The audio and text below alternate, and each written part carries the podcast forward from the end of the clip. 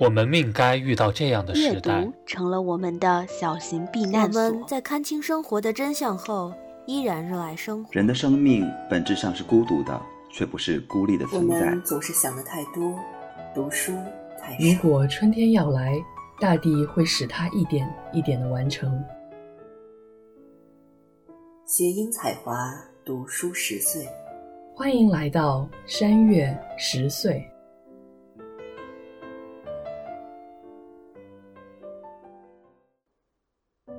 各位听众朋友，大家好，欢迎大家来到新一期的山月十岁，我是蒋灵山。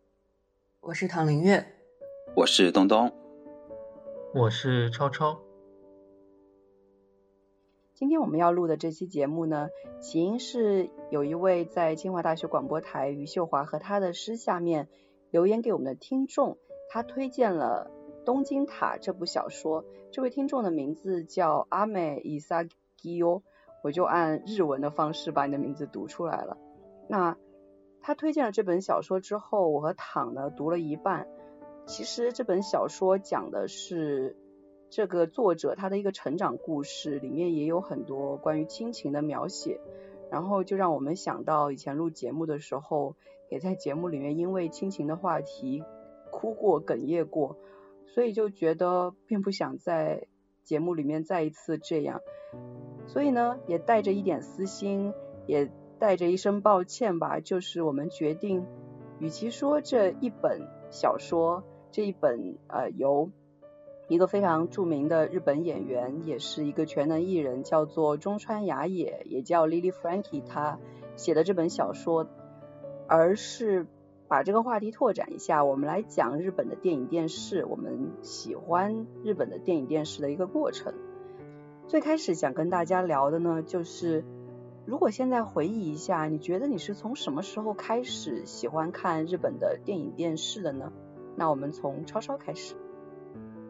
如果要指出一个具体的开始看日本电视剧和电影作品的时间的话，这个我可能没有那么清楚的一个答案，但大致的一个时间段应该是在我高中阶段开始更多的接触网络之后，那零零散散的从各种渠道会看到一些电影电视剧的一些案例啊，或者是一些信息的发布啊等等，然后就会自己去找来看一些作品。不像动画一样，可能我接触的更早，然后关注的也更多，所以会比较熟悉一些资源发布的渠道，然后也会比较关注就是现在正在更新当中的一些作品的信息。那对于电影电视剧，可能就更加随缘一点，也很少会去同步关注，就是现在播放中的有哪些作品，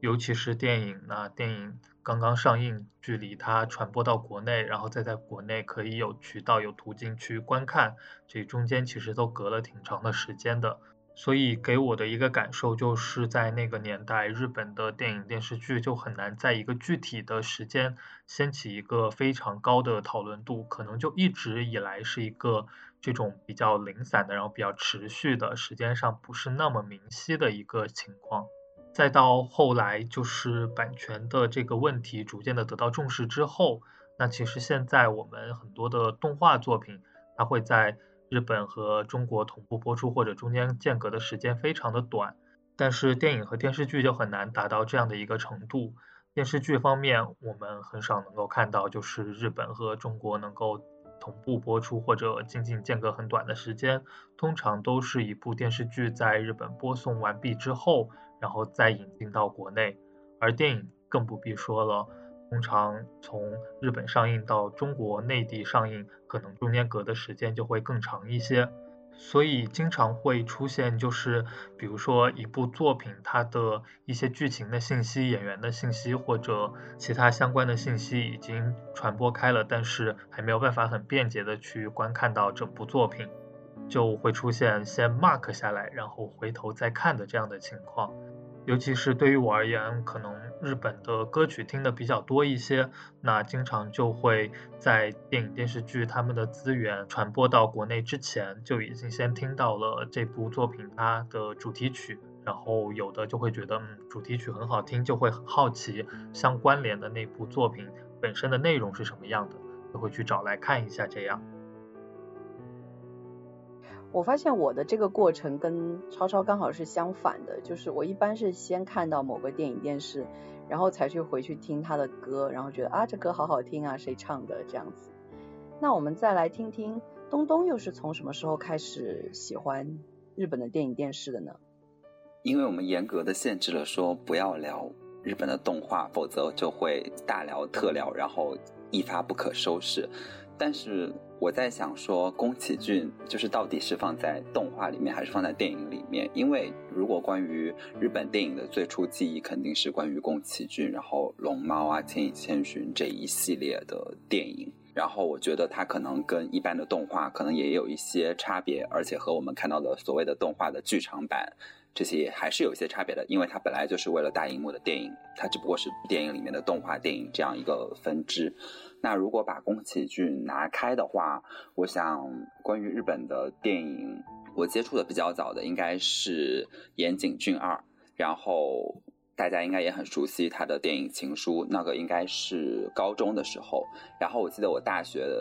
开始接触一些日语的时候，就会对电影里面的那个就是在那里问说。Organic d i s c a 那个场景非印象很深刻，而且就是尤其是大一大二的时候，还处于跟高中那种青春年华，然后又有一些文艺少年的那种心情的时候，就还是很吃岩井俊二这种，就是什么《四月物语》啊、《燕尾蝶》呀什么这些电影那种。文艺兮兮的那种腔调的，然后后来就陆续看了一些其他的挺有名的一些日本导演的作品，包括石之愈合呀，包括小津安二郎啊，包括北野武啊这些。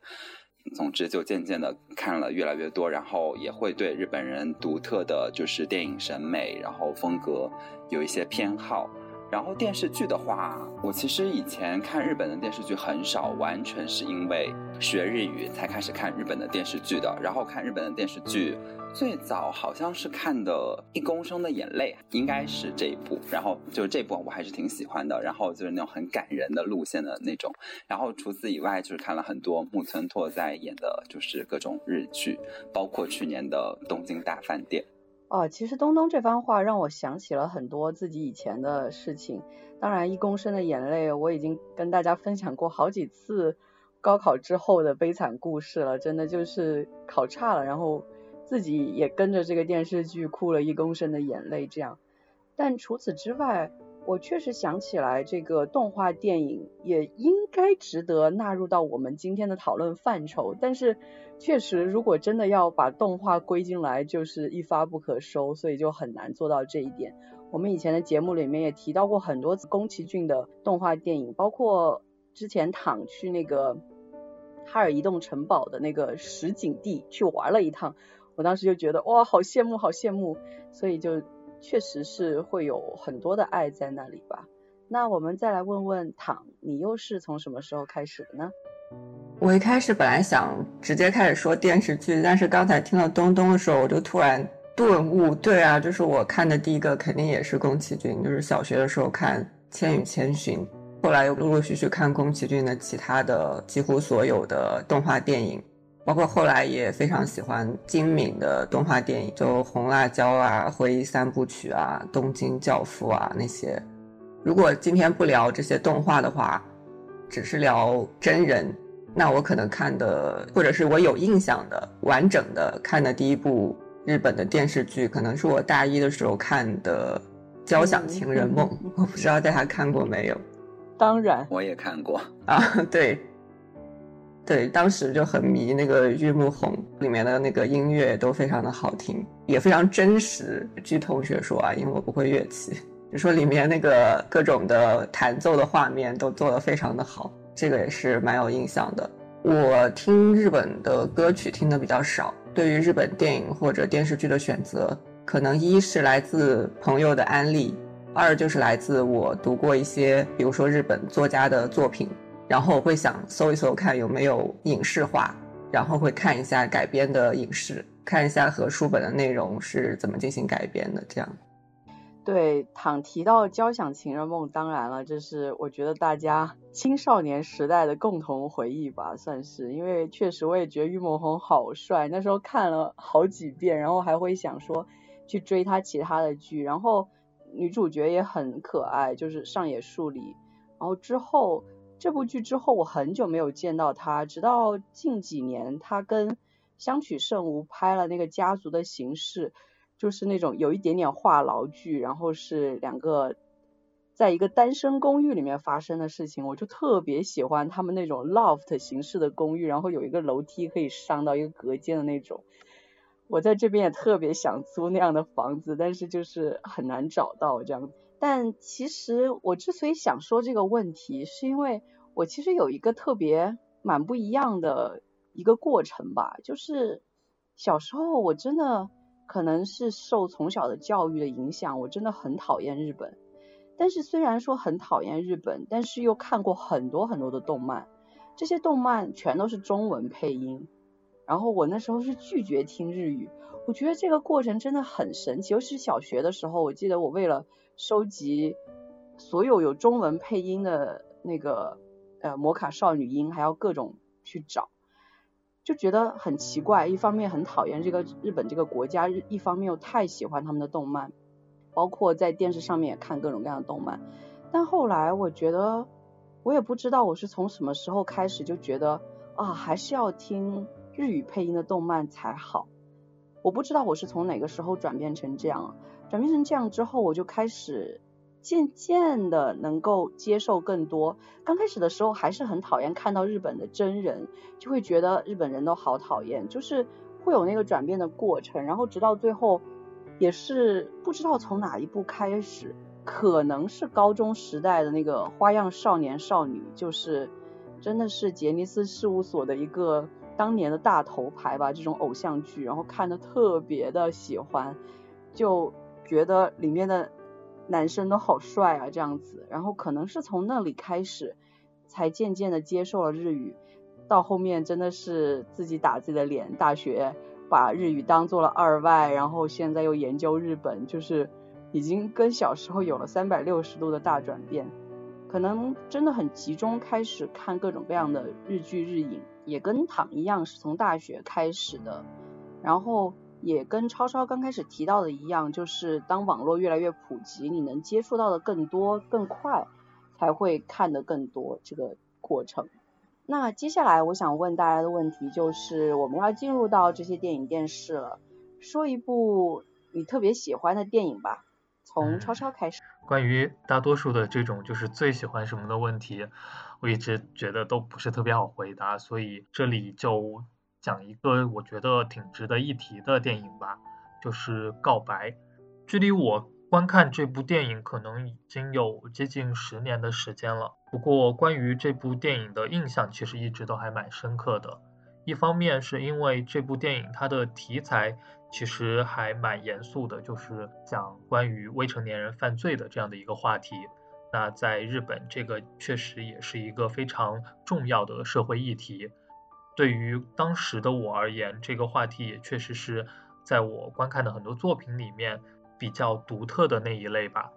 然后表达的形式上，这部电影实际上是使用了在一起未成年人犯罪里面所涉及到的加害者以及受害者家属他们的这种内心独白的形式，去展现这个案件它发生的过程以及发生之后。个人他们的内心的想法，他们的态度，整部作品的氛围其实是相对压抑一点，色调也比较阴暗，里面也有一点点这种悬疑或者说惊悚的要素在。最终，因为法律没有办法去惩罚犯罪的未成年人，所以受害者的母亲选择了自己去进行报复。在他完成这一系列的报复行为之后。可能观众一方面会觉得恶人终于有了恶报，能够长舒一口气了，但另外一方面也会对于法律没有办法惩治这种未成年人犯罪的问题有一些自己的思考。其实告白我也觉得是很值得给大家推荐的。我现在只记得总体印象了，就是这部电影真的过程蛮压抑的。我看的时候会觉得有一点点惊悚感。其实这是我当时。最强烈的感觉，我倒有点忘记那种复仇的快感那一方面的东西了。不过确实这部题材确实很深刻，而且我们最近国内也有一些这方面的电影。然后日本确实在这方面可能走得更早一些吧，就有很多值得可以推荐的。那，嗯，东东呢又想推荐什么样的电影呢？就像我刚刚说的，其实。告别了岩井俊二以后，我看的最多两个日本的导演就是小津安二郎和失之愈合。我想失之愈合是近几年在国内也很受欢迎的日本导演，然后包括他的一些奇迹啊，如父如子啊，海街日记啊，小偷家族啊这些，不管是在豆瓣还是在院线都有一些不错的表现。那相比来说，更早之前的小津安二郎呢，可能。在豆瓣上评分是很高，但是可能看的人不是那么的多。但实际上，从一些影评来说，很多人会觉得是治愈和其实是继承了小津二郎作为日本独特的电影审美、电影的趣味的一个。就是新一代的导演，那小津二郎呢，确实也是，嗯，我自己就是从刚开始的时候看，其实是有一些不适应，然后到慢慢的就是沉浸到他的那个电影氛围里面，然后直到看了很多很多部的这样一个导演，那我会觉得说，如果没有看过的人，我会很想要推荐大家去看一看他的电影，是很不同的。即使放到现在来看，不管是你看过很多的法国的文艺片，还是看过很多的商业电影。我觉得小津二郎的作品还是非常独一无二的一种审美的存在。他的电影也像是，比如说像嗯失之愈合的一些电影一样，情节性很弱，但除此以外，他。凝固了那个时代在镜头里面，然后他用一个长久的略高于这样榻榻米的这样一个机位，然后让演员在一个有限的空间里面像日常生活一样走动，然后就表现了这样的婚嫁，然后表现了人生这样的是生离死别，既不过度哀伤，然后也嗯，然后又余味悠长。所以就是我就不具体的推荐哪一部，但是我觉得就是他的这些作品都是值得大家。嗯，好好去看一看的。然后也是因为小津二郎的这样的影响，使得我一度觉得日本的整体的电影都是这样风格的。但确实也是，比如说像近些年也很受欢迎的一些，比如小森林啊，然后人生果实啊这些电影，也确实给大家带来这种感受，觉得日本的电影就是这种温情的、细腻的，然后能够靠这些细节取胜的这样的一种风格。但确实，我觉得日本电影也有像就是另一种。面向就是超超刚刚说到的，比较像告白呀，然后包括像被嫌弃的松子一生啊这样的，其实是走一种。黑色幽默，然后或者甚至就是夸张，然后怪诞风格的这样的电影，然后他们在这个方向上也做到了极致。那如果在这种比较缓慢，然后比较没有情节性的电影中，大家没有办法找到观影的乐趣的话，我会推荐呃，我也还挺喜欢的。如果每次有人问我说啊，如果要找一部合家观赏的电影的日本片，那就是。叫《再见了，我们的幼稚园》这部电影就是属于那种合家观赏，然后情节也挺简单，但是又是能够牵动人心，然后小朋友的表演又很可爱，又非常的纯粹，所以就是如果不喜欢这种过于缓慢的电影，我觉得这个《再见了，我们的幼稚园》也是我会觉得啊很喜欢的一部。其实刚刚东东的这番推荐，我觉得反正蛮全面的，说到了日本电影的一些特征。包括像小津安二郎这样的电影导演，当然是早年的非常非常著名的导演。如果真的把一些导演挑出来，可能黑泽明是日本最受大家所有人关注的导演，然后其次可能就到小津安二郎了。所以，当然小津安二郎他开启了一整个时代。会觉得《失之愈合》在很多程度上面是对他的一种继承。其实我很有幸，好像在二零一七年或者是二零一八年的时候，去 UCLA 的一个电影节有见过《失之愈合》，然后当时是一起看他的，大概是步履不停或者是如父如子，我有点忘掉了。就见他本人，真的觉得是很像他电影里面风格那样的一个人。然后他的电影风格就是你会觉得。整个电影的节奏是相对比较慢的，然后给你一种娓娓道来的感觉，然后这种感觉会很让很多人想起侯孝贤。其实柿之愈合自己也说过，就是侯孝贤对他来说是如父亲般的存在，对他的电影也有很多的启发。但其实柿之愈合也拍过悬疑片，就是我之前有在飞机上面看过一部悬疑片，还是福山雅治主演的，就叫啊第三度嫌疑人。其实我已经忘记里面的内容了，但是好像还是蛮好看的，就是跟一般的悬疑片那种悬疑感很重的片子不太一样。说到失之愈合，不得不提的一些演员，就是他在电影里面很喜欢用阿部宽跟树木希林，这些都是日本的演员这个界里面非常非常著名的演员，包括树木希林也是最近去世了，就觉得很可惜。那反正失之愈合当然是非常非常推荐每一个人都去看。小津安二郎也是一样，就他们的哪一部电影拿出来，我觉得都可以值得推荐。那我们现在再来听一听躺又有什么样的推荐呢？我发现我很难选一个什么最喜欢或者是印象最深刻或者是怎么样的这样一个电影，所以我就讲一下我上一部看的日本电影。就最近其实也蛮少看日本的电影电视的，上一部看的是《编舟记》。也是因为当时有听众给我推荐了三浦子苑的小说，看完那个小说之后，就去找了电影来看。电影改的也非常的好，它就是讲一群编字典的人，几十年如一日，然后再编字典的故事。但是你看完之后，就是会很感动，会有那种坚持、那种细节、那种追求。刚才东东和林珊都讲到小津安二郎，我也会想到我看的第一部小津安二郎的电影是《东京物语》。当时看完还是感觉挺震撼的。之前因为没有接触过这种类型的电影，看完之后就会被里面那种氛围，然后那种细节就会久久的留在你的脑子里面。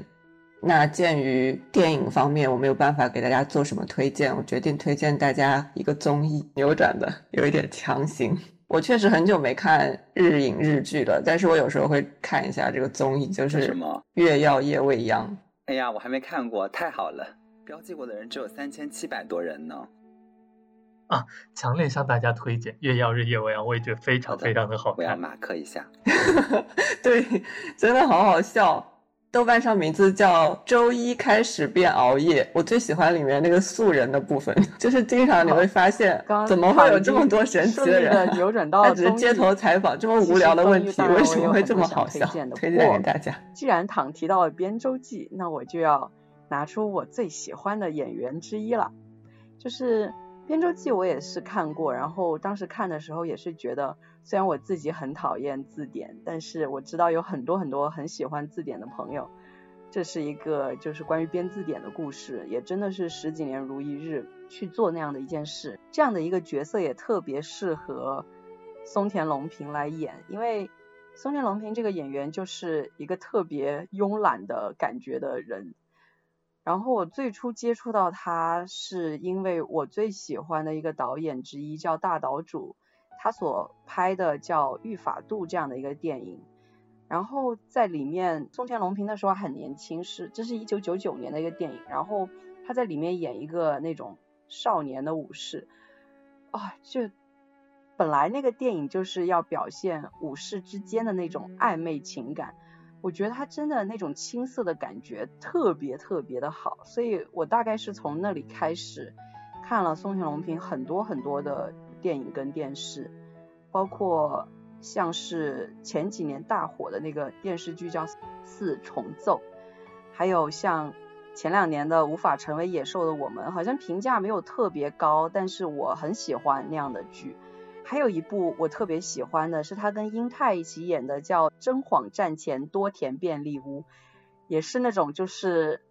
两个非常慵懒的人在那里搞不清楚的剧，就很好笑，然后。有有一点苦闷的那种感觉，就是一种有点黑色幽默吧。所以我是真的非常非常喜欢这个演员，我觉得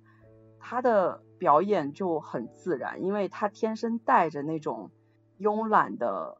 感觉，然后他一旦演那样的角色就会演得很好，或者是那种自己做不好事情的小事务员，但是又必须要去做好，就是那种比较有点粗笨的角色，他也能把握得非常好。所以我真的很喜欢这个演员。然后我刚刚提到了大岛主，这是我特别想给大家推荐的一个电影导演。大岛主是日本新浪潮电影的代表人物，所以他其实是在小津安二郎和黑泽明之后的一个导演。他是三二年出生的，然后二零一三年去世的，所以他最活跃的一个年代大概是六十年代、七十年代。然后再到之后，包括到九十年代拍《御法度》。那我想给大家推荐的还有两部他的电影，就是一个是当年震惊我三观的《感官世界》，就是这个电影的一个事实基础是在二三十年代发生的一个非常诡异的故事，就是一个男的跟一个女的相爱非常之深，到最后那个女的要求那个男的把他的性器割下来，那个男的居然答应了，然后被当年的二三十年代爆成了一个巨大的事件，就是为什么会发生这样的事？而且刚开始以为是女的谋杀这个男的，但没想到是男的自愿这样做的，他就把这个故事拍成了这部《感官世界》电影。当时最震惊我的就是，我应该也在我们之前的节目里面提到过，就是这这门课叫做。现代日本的这种情欲这样的一门课，然后我们看的片段全都是做爱，而且是特别直白的。然后我当时就觉得，哇，这个也太敢拍了。然后这也是这个导演的一个风格，就是他拍情欲，他拍这种性爱，非常的大胆，然后色彩也非常的鲜艳。就我觉得当时真的给我震撼很大。但是我最喜欢的一部电影是《战场上的圣诞快乐》，就是一九八三年的拍的一部电影，讲的是二战的东南亚战场。然后当然里面有我最爱的一个音乐人叫坂本龙一，以及英国的一个歌手叫 David Bowie，他们两个主演的。然后里面有北野武。那部电影也是讲一个。同性的故事，但是同性其实在战场上面被压缩的很厉害，然后那种情欲得不到表达这样的一个故事，我对这方面可能关注比较多，所以非常喜欢。但是这部电影本身真的就是很值得大家去看，会让大家思考很多，然后同时也是一部很好看的电影。那我们刚刚聊的都是电影这一块，现在我们来聊一聊电视这一块好了。你最喜欢的电视是什么呢？你不一定只说一部，你可以说很多。超超，你可以说很多。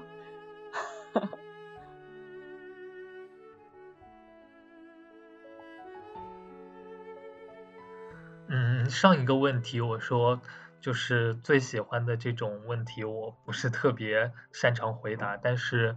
关于最喜欢的日本电视剧，这个我倒是有一个还蛮明确的答案的。就是非自然死亡 （unnatural）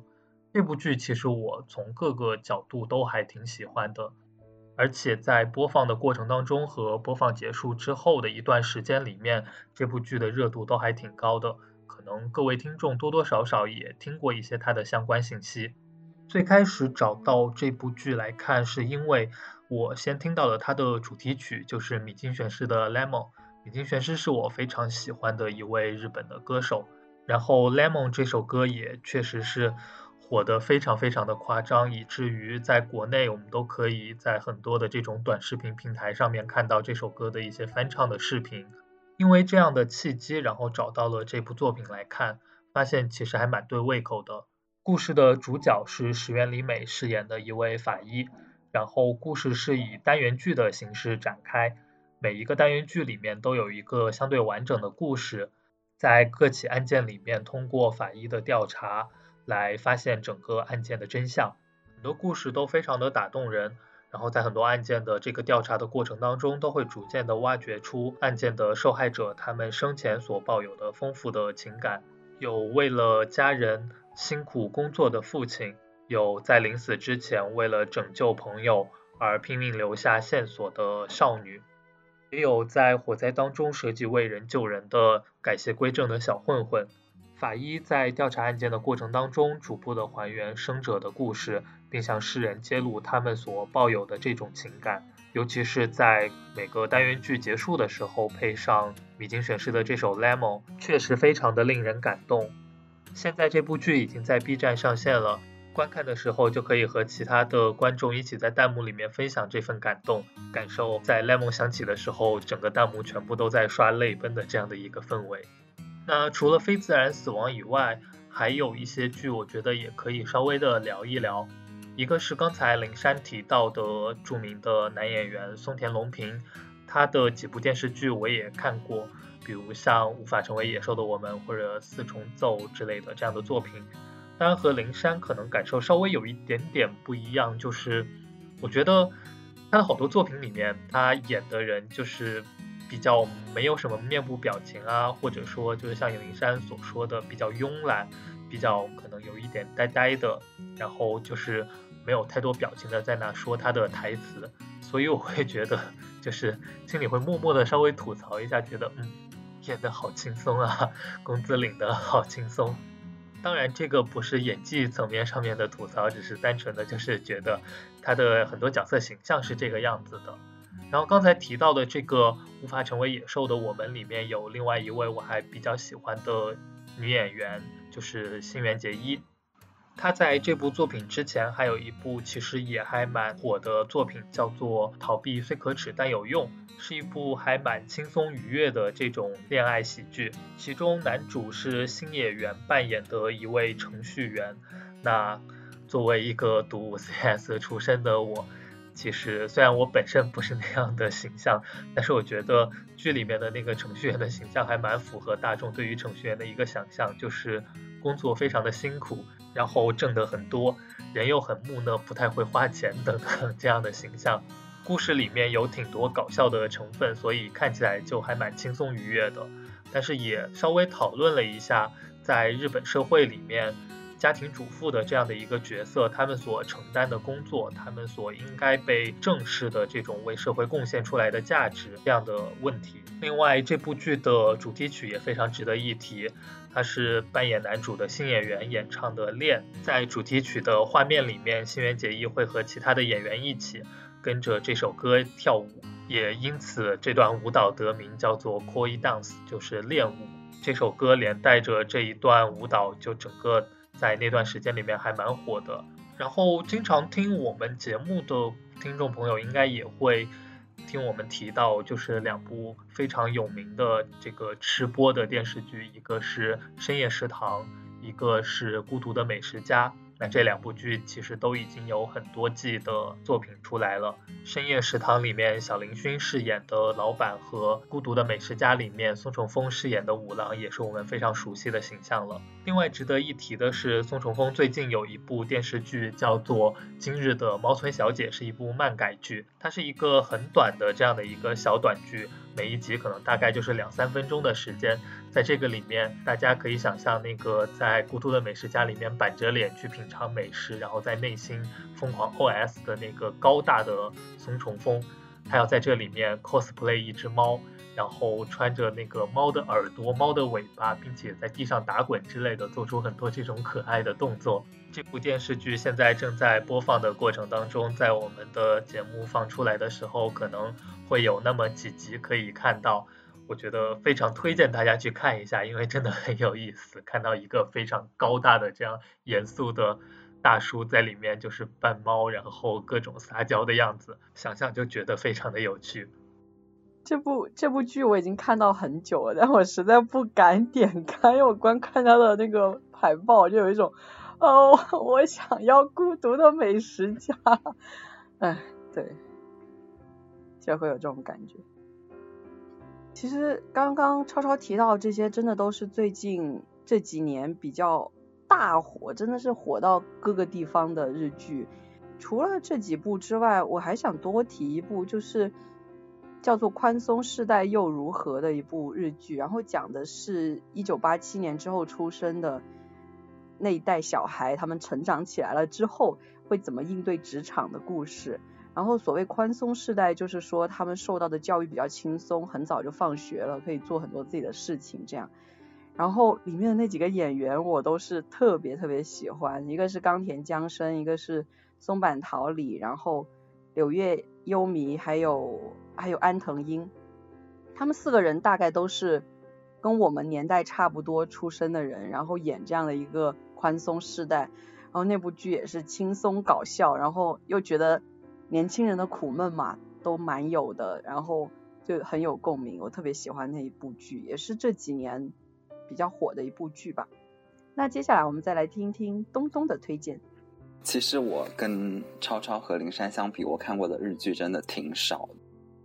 然后呢，我就稍微列了一下，就是除了我前面讲到我最开始看的《一公升的眼泪》，然后在日语课上，就是我们当时看了很多。世界奇妙物语，然后好像在我们的以前节目里面，我也有稍微讲过，就是我觉得世界奇妙物语就确实非常符合奇妙两个字，因为它是分什么惊悚啊、科幻啊，然后一些就是主题的，然后就真的很符合日本人那种脑洞大开，就是一本正经的胡说八道那种感觉，但是你又觉得很有道理。就我觉得里面有很多奇思妙想，但是可能近些年出的就是不断的在重复创意，然后质量有所下降。但我觉得之前有一些就还挺值得看的。然后呢，除此以外呢，我自己列了一下我看过的日剧，我就发现一个惊人的事实，就是除了我刚刚讲到的，就是因为木村拓哉看了一些就是他演的主题剧，然后还有日本人很擅长的一些什么推理剧，这可能是我因为就是对于演员本身的爱好和对于主题的爱好看的以外呢，我看过的日剧主要有。东京大饭店、问题餐厅、昨日的美食、深夜食堂、孤独的美食家，全部是跟吃的有关。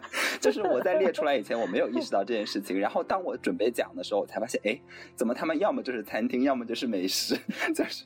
都跟吃的有关。但是我是非常认真的想要推荐，就是昨日的美食，就是深夜食堂和孤独美食家。我们以前都聊过太多嘛。但我觉得昨日的美食这个剧呢，就是它虽然。电视剧名称里面也有美食，然后整个剧的主题也确实有很多是跟就是日常的做饭有关系。但它另一个重要的主题呢，就是一对中年的，就是同性恋情侣如何度过他们的生活。然后主角呢，一个是律师史郎，一个是就是美容师贤二。然后这两个人呢，就我觉得，因为我们可能经常看到一些描述同性感就是剧，通常是讲两个年轻人的，然后。就是要么描写他们被压迫的很惨，要么就是描写就是那种青春肉体的美好，但是很少去描述中老年以后这样的一个性少数群体应该怎么去生活。我好像看过一部老年的片，那部老年的片其实也是以就是比较悲惨的结局结束的，但是对于中年的这样的描述，真的是这是唯一的我看的一部。然后而且这部描写的很好，就是它打破了大家对于职业、对于性少数群体、对于。中年的同性关系的一些偏见吧，就包括这里面的律师，通常是我们认为收入高群体，但他却是一个就不愿意加班，然后每个月在控制花销的这样一个律师形象。而对于美容师来说，他是一个很愿意去跟周遭的人分享他的就是这种统治身份的这样一个人，但是他的伴侣却不愿意承认这样一个事实，说，所以他们之间其实有很大的差距，但是他们又在。平静的过生活，然后平静的接受彼此的这个过程中，然后也可以说是通过美食，也可以说是通过对彼此的爱，然后去一点点的拉近，然后在细水长流的过程中，慢慢走向可以可以看到的他们更长久的未来。所以就是。整个剧既温馨又好笑，然后到呃，应该是去年还是今年的年初的时候出了就是电影版特别篇，看的我真的是又哭又笑，我觉得就是很推荐大家去看一下这部剧。哦，我都不知道他出了电影版，因为我还蛮我也蛮喜欢那个剧的，然后也是从头看到尾，一方面有被他们的美食吸引到，一方面也被这种情感纠葛吸引到，我觉得真的是一部很温馨。的剧，然后你看的时候也会觉得很心平气和。我不知道他有没有真实的描画同性恋的群体，但是至少是没有那么夸张，没有什么狗血的东西的。与此相反的一部剧，我也非常喜欢，然后但是我觉得就是相对来说比较夸张的，叫做《情色小说家》，然后也是漫改的吧，应该是。然后另外一个他的前传一样的叫《靛蓝色的心情》。两个都是这种讲，就是讲一个情色小说家跟他的爱人之间的关系，然后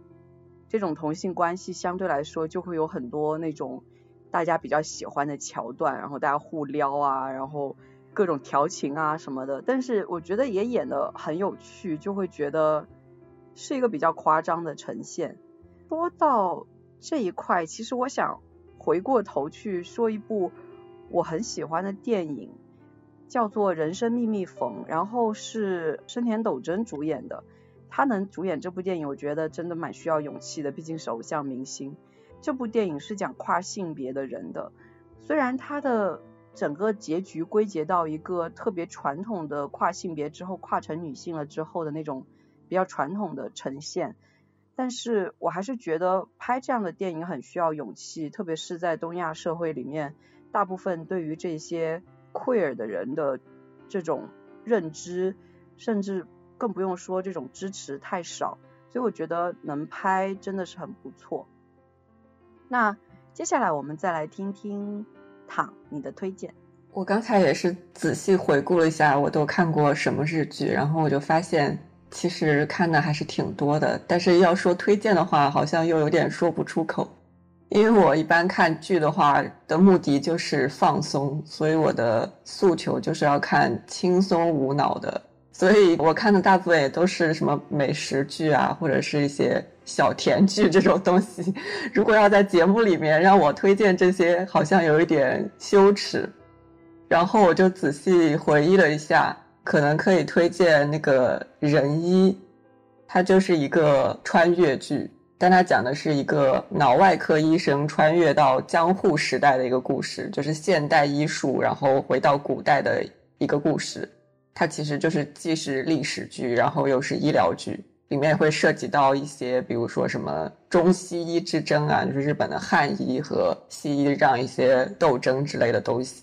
因为我现在转行开始研究医疗之后，就看了一些医疗相关的剧。我以前是很讨厌看的，因为我不想哭，但现在没有办法，所以看了一些这种类型的东西，可以推荐给大家。嗯，仁医的主题曲我记得非常好听，但是我一下现在想不起了。超超要安利一下。一共有两部电视剧，但我觉得你指的应该是第一部的，因为你可能最近就听过，它就是湖南卫视《歌手》里面那位米西亚她演唱的《现在好想见你》。哦，对对对，应该是那首，对，对对对，就这一首，我觉得确实真的很好听，我当时都没有意识到那首歌是米西亚唱的，就是，但是我记得。对，有可能真的，所以就是每一次这首歌响起来的时候，这部剧就快结束了嘛，然后就觉得哇，好有感觉。然后我也很喜欢《仁一》这部剧，然后我我觉得我不止看了一遍，虽然我也跟躺一样不太喜欢看医疗剧，就觉得不想哭，但是就这部剧让我有点欲罢不能的感觉，有一段时间，所以看了不止一遍。不过确实是很值得推荐给大家。另外，他在歌手上面还唱了一首叫做《爱的形状》，这一首歌也是一部电视剧的主题曲，叫做《继母与女儿的蓝调》。这部剧我也挺喜欢的。然后这首歌配合这部剧的主题，就是家庭里面的父亲和母亲都因病逝世，然后最后女儿就和继母在一起，他们所发生的一些故事还蛮感人的。加上这首歌本身，他写的也挺感动的。歌曲的创作者是 Green，就是牙医组合，他们和米夏一起合作的这首歌，在歌手里面应该是最近几期演唱的。大家有兴趣的话，可以去找来听一下，然后可以把剧找来看一下。这部剧现在也是在 B 站应该是可以看到的。我刚才很惊讶，那个躺说他看无脑剧之后，我以为他肯定会推荐一部。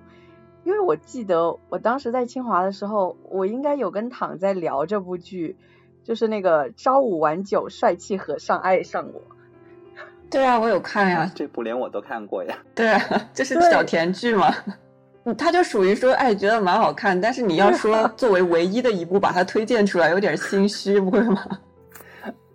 哦，同期我还想起来，我还看过另一个《昼颜》。对呀，我也看了，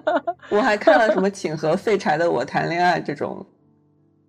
但是你的问题是最推荐的日剧，然后大家都在说些什么非正常死亡，讨论这个社会议题，然后我说，哎呀，我看了那个帅气和尚爱上我，就感觉很违和吧？不会啊，我觉得这就是 一个日本娱乐圈不同的面相啊，这很正常啊。他的亮点是和尚。对，对啊，就只有在日本能拍得出这种跟和尚谈恋爱的剧。因为那段时间我很迷山下智久，然后我们三月还读过那个献给阿尔吉农的花束的小说，因为我看了那一部剧，就是其实也还 OK，蛮感人的剧，但是其实也没有很好。但现在想一想就觉得，为什么当时会看？但是还是看了，然后还看得很开心。还有他那个最完美的人生终点是讲入殓师的，但是他没有入殓师那部电影那么严肃。虽然有些地方也很感动，但是就会觉得，对啊，就是这些剧其实都挺好看的，没必要那么深刻嘛。我觉得也都非常非常好。再稍微补充一下，就是我们刚才可能没有聊到的。我们讲到的基本上都是晚间档播送的这种电视剧。那日剧里面还有两种非常重要的类型，一个是大河剧，一个是晨间剧。这个我们比较没有聊到。那晨间剧主要是白天播送给主妇们观看的，所以里面通常都是温柔贤淑可爱的这种女主的形象。如果有看过《Legal High》的朋友们应该知道，就是里面的女主经常会被吐槽说你。就像陈建剧女主一样，就是说她傻白甜这种样子。然后大河剧是每年 NHK 都会制作一部这种历史题材的电视剧。人一勉强，人一勉强算吧，不算。大河剧从来没有看过呀。但是我发现我们推荐的都是比较晚的一些，比如像很有名的什么《东京爱情故事》什么的。对，我觉得电影有的时候会想找老电影来看，但是电视剧你就永远想看新的。但是我最近看哦，就但是是题外话，就我最近看了蛮多老电视剧的。嗯，因为就是窝在家里就没什么事，就什么大明王朝啊。其实我最近看的大河剧应该是《龙马传》，也是福山雅治演的。对啊。这是我最近看的大河剧，其实大河剧也蛮好看的，我看过蛮多，但是一下子好像都不是特别想得起来，因为毕竟你看大河剧的时候，还是抱着一种想稍微了解一点历史，虽然有可能那历史写的不一定是最正确的，但是就会带着那种那种情绪去看。其实我觉得，如果以了解历史的这个立场出发去观看大河剧的话，还是会有一点点这种危险的，因为大河剧本身不是完全遵守史实的。首先，它是在一个历史题材的小说的基础之上改编的，那作为原著的小说本身可能就会有一些偏离史实的地方，然后在作为剧本的这个改编过程当中会再发生一些改动，所以里面就会有很多戏剧化的情节。如果把它作为历史去认识的话，可能就会留下很多这种认识上面的偏差，并且也很难发现，就是因为整体的背景还是符合史实的，只不过里面很多发生的事情或者人物他们的一些关系、人物的一些行为，尤其是和主角相关的这些人，他们的行为会被大幅的进行改写。当然，我觉得大合剧单纯的去看个爽的话，其实也是蛮适合的，因为。我们通常看到的这种晚间档的剧，他们是以季度为单位进行制作的，每个季度可能是十集左右的这个样子。因为篇幅的关系，所以在情节的安排上面、故事的展开上面可能会有一些限制。那大河剧它是以年为单位进行播放的，所以每一部可能大概会有四五十集这样的一个长度，整体的故事规模就会更加的宏大。而且各方面的投入也会来得更加的力度大一些，所以整体的制作水平是挺高的。很多大合剧看起来就还蛮爽的，场面啊、故事啊，然后演员的演技啊等等的都还挺在线的。如果看完之后对历史感兴趣的话，还可以再去补一补相关的历史。对，看个爽。我突然想起来还有大奥，还真的看得蛮爽的。其实确实是我其实蛮喜欢，就是。日本的历史剧这一类的，就所谓的时代剧这一类的，就是不仅是电视剧、电影也好，我其实也还蛮喜欢看的。尤其是幕府末期的那个时代，有新撰组跟维新志士之间搞来搞去的各种故事，其实我也蛮喜欢看，会有那种争斗，我觉得还蛮好看的。包括那一段时期的各种历史人物。他们通过文学电影的方式去重新改编跟演绎，我觉得也算是进入历史的一种方式吧。然后你可以再去看 NHK 的一些纪录片，关于那些历史人物他们在历史上面到底做过什么，我觉得还蛮有趣的这个过程。其实说到这里，我就应该要，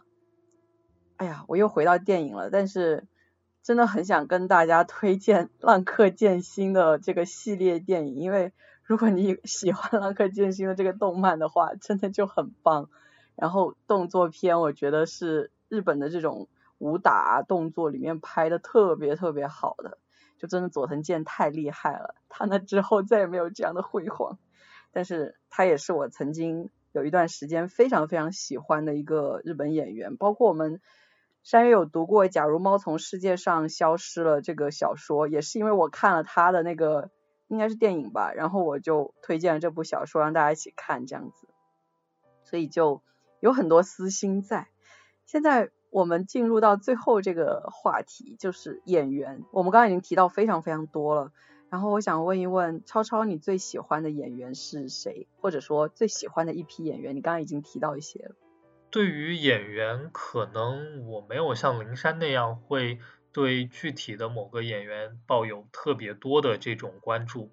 我可能本来就是看的比较佛系一点。那。印象比较深刻的几位演员，一个是刚才提到的《非自然死亡》里面的石原里美，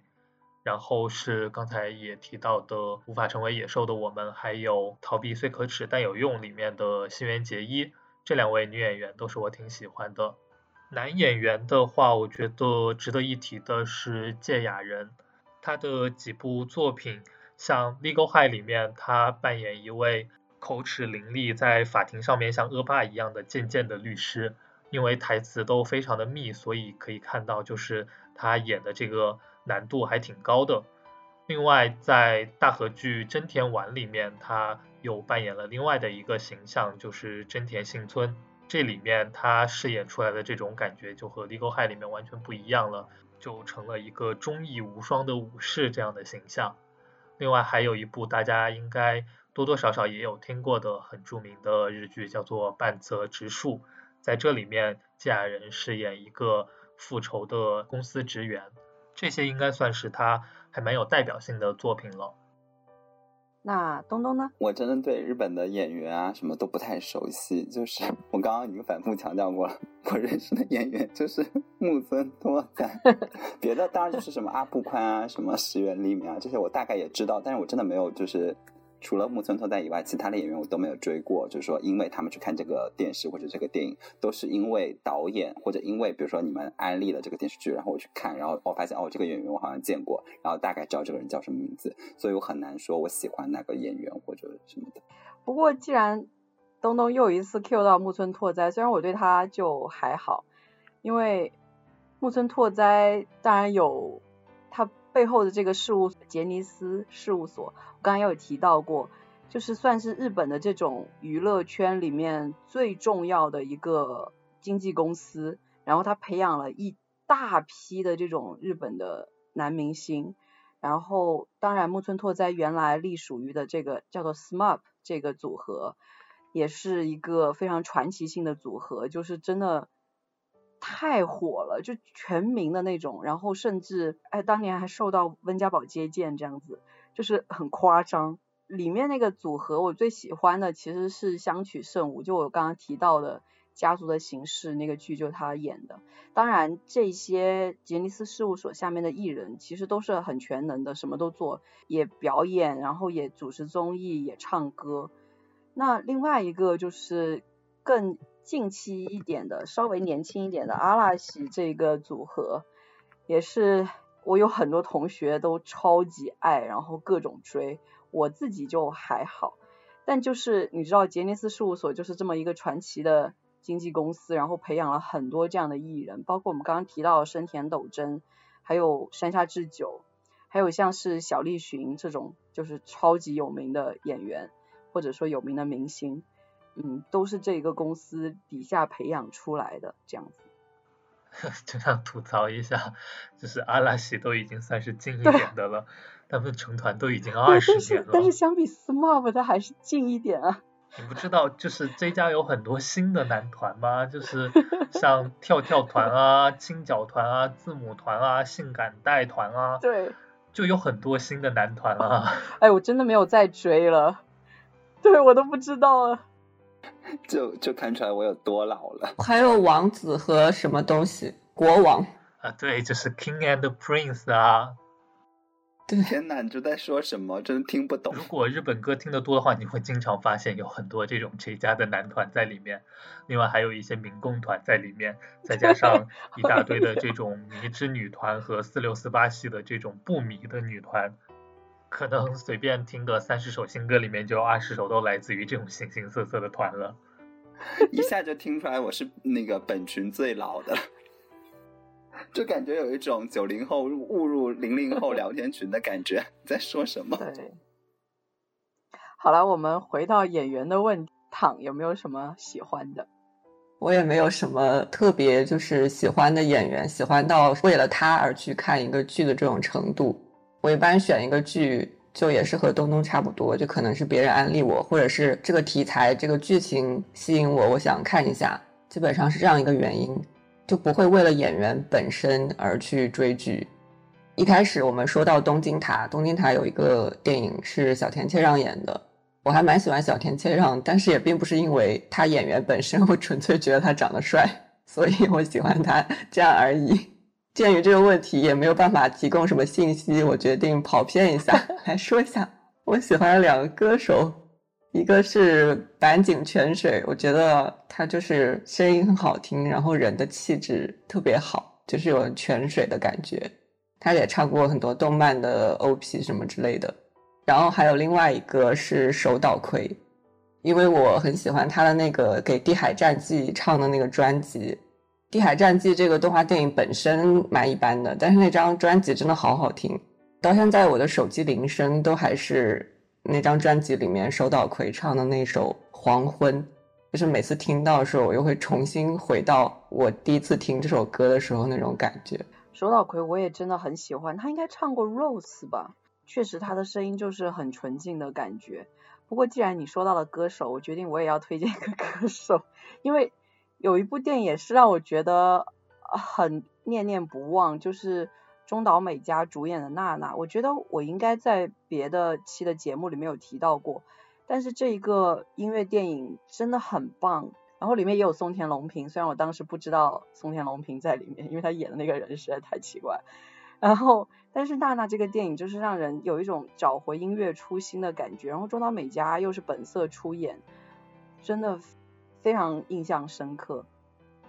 我最后还想再推荐一个演员。我真的是那种很容易因为一个剧，然后喜欢上了一个演员，然后会把他所有的剧看一遍的那种人。然后另外一个我很喜欢就是妻夫木聪这个演员。然后最开始遇到他，应该是因为我都有点不记得我为什么会遇到他了。但是后来我就看了他一些比较有名的电影吧。一个是怒，然后还有一个是恶人，然后这两个电影都是吉田修一的小说改编的，我觉得小说本身也很好看，然后反映的主题当然也很深刻，特别是怒，它里面是三段不同的故事，然后其中有一段故事让我愿意再去多了解冲绳，就是里面有描写到一个冲绳的女生被美军强奸的故事。然后我之前都不是特别了解这一段这种历史纠葛，